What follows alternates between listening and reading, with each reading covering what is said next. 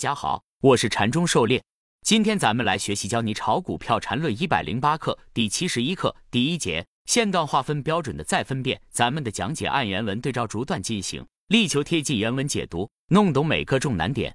禅论原文虽然六十七课已经给出了线段划分的标准，但由于那里用的是比较抽象的类数学语言，所以理解上可能还有困难，因此逐一进行再分辨。狩猎解读。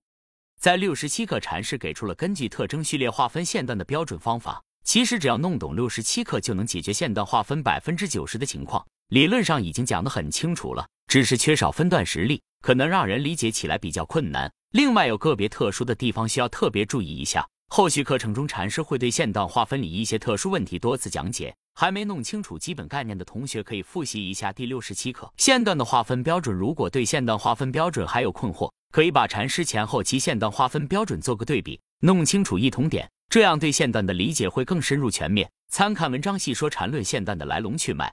缠论原文，首先要分辨的是特征序列中元素的包含关系。注意，特征序列的元素包含关系，首先的前提是这元素都在一特征序列里。如果两个不同的特征序列之间的元素讨论包含关系是没意义的。显然。特征序列的元素的方向和其对应的段的方向是刚好相反的。例如，一个向上段后接着一个向下段，前者的特征序列元素是向下的，后者是向上的，因此根本也不可能存在包含的可能。狩猎解读线段特征序列的定义在六十七课已经讲得很清楚。向上段的特征序列由其中的下笔构成，向下段的特征序列由其中的上笔构成。特征序列元素的包含只能是同一段中的特征序列相邻的元素间包含，特征序列元素比的方向必然是相同的。相邻的两段其方向必然不同，其各自特征序列元素比的方向也必然相反。它们之间的特征序列是不需要进行特征序列包含处理的。上图在第一段未确定之前，也就是当特征序列顶分型刚出来之时，所参照的。特征序列都是向下比红色比。当特征序列顶分型出现，并且是第一种情况。此时就可以从特征序列顶分型高点进行线段划分。特征序列分型的第一元素属于前一段，B 了。三元素其实是属于后一段的，但在特征序列分型确认之前，它们是属于同一特征序列的。从顶分型顶点向后就开始向下一段，这时需要转换方向，选择向上比绿色笔作为这个向下段的特征序列。缠论原文。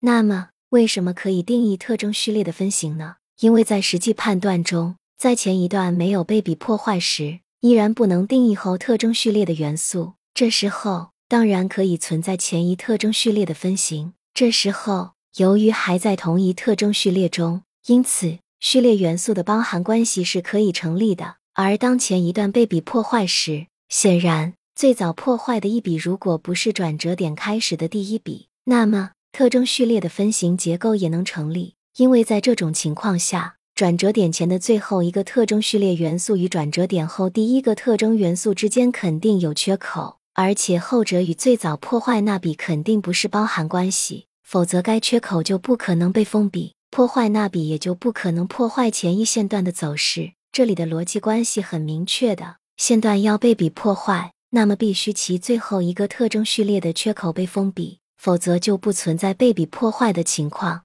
狩猎解读。下图左侧是比破坏之前形成的特征元素包含，包含成立则向上合并。右图为特征序列分型一，两元素间有缺口的情况。其中黑色为分型转折前最后一笔，绿色为转折后的第一笔，它们之间有缺口。红色笔是比破坏的第一笔，那么绿色笔和红色笔之间必然不存在包含。假如绿色笔包含红色笔，则红色笔不可能是破坏笔；假如红色笔包含绿色笔，那么红色高点必创新高。这与绿色高点是转折起始矛盾，因此它们之间无包含。缠论原文。那么现在只剩下最后一种情况，就是最早破坏那笔就是转折点下来的第一笔。这种情况下，这一笔如果后面延伸出成为线段的走势，那么这一笔就属于中间地带，既不能说是前面一段的特征序列，更不能说是后一段的特征序列。在这种情况下。即使出现似乎有特征序列的包含关系的走势，也不能算，因为这一笔不是严格的属于前一段的特征序列，属于待定状态。一旦该笔延伸出三笔以上，那么新的线段就形成了。那时候谈论前一线段特征序列的包含关系就没意义了。狩猎解读，这种情况就是平时常说的强包含一笔直接包含前面一笔，属于笔破坏中力度最大的情况。假设这种情况下，后面延伸出蓝色第三笔新低，那么就有新的线段形成。这时红色笔虽然和前面绿色笔有包含关系，但已经可以明确它们属于两个线段。此时讨论它们间的包含关系已经没有意义了。缠论原文，总之上面说的很复杂，其实就是一句话。特征序列的元素要探讨包含关系，首先必须是同一特征序列的元素，这在理论上十分明确的。狩猎解读，本节课探讨的核心问题就是特征序列包含问题。禅师分情况讲解各类特征序列哪些可以包含处理，哪些不可以，原因是什么，都进行了具体分析，理论上给出了明确界定和解释。首先得满足的是必须同一特征序列的元素才能进行合并。缠论原文。从上面的分析就可以知道，从转折点开始，如果第一笔就破坏了前线段，进而该笔延伸出三笔来，其中第三笔破点第一笔的结束位置，那么新的线段一定形成，前线段一定结束。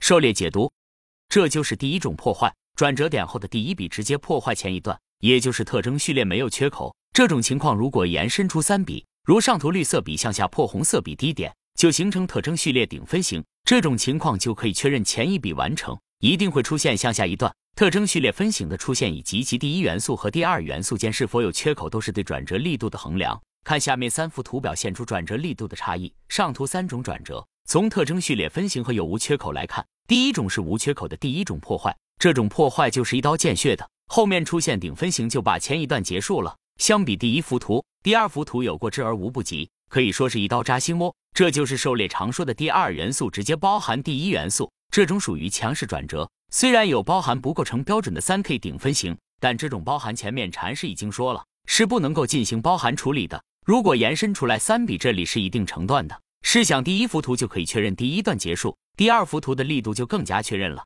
第三幅图相较而言力度就有些小，留有缺口说明只是刚刚破皮，虽然也出现了特征序列顶分型，但是有缺口。能不能把前一段干掉，还需要后面来确认。如何确认呢？这里就需要反向确认，看对手反击的力度。如果对手一下就反击过去，说明你这三笔破皮的根本没啥影响，被对方一下又干过去了。如果对方需要反击两三个回合，那就说明这次三笔还有了些效果。对方的反击力度体现在图形上，就是能否出现反向完整的特征序列分型。反向特征序列是否出现完整分型，是衡量前面第一段是否结束的标准。如下图左边一幅图，一笔反击包含到前面向上笔，说明反击力度够大，而前面下三笔的力度小，因此一段延续。右边图第二种破坏后反向反击三笔出现反向完整特征底分型，是对缺口后面这三笔下降力度的确认，因此前面第一段结束，同时也确认第二个向下线段结束。线段划分不管是笔破坏、线段破坏、特征序列分型。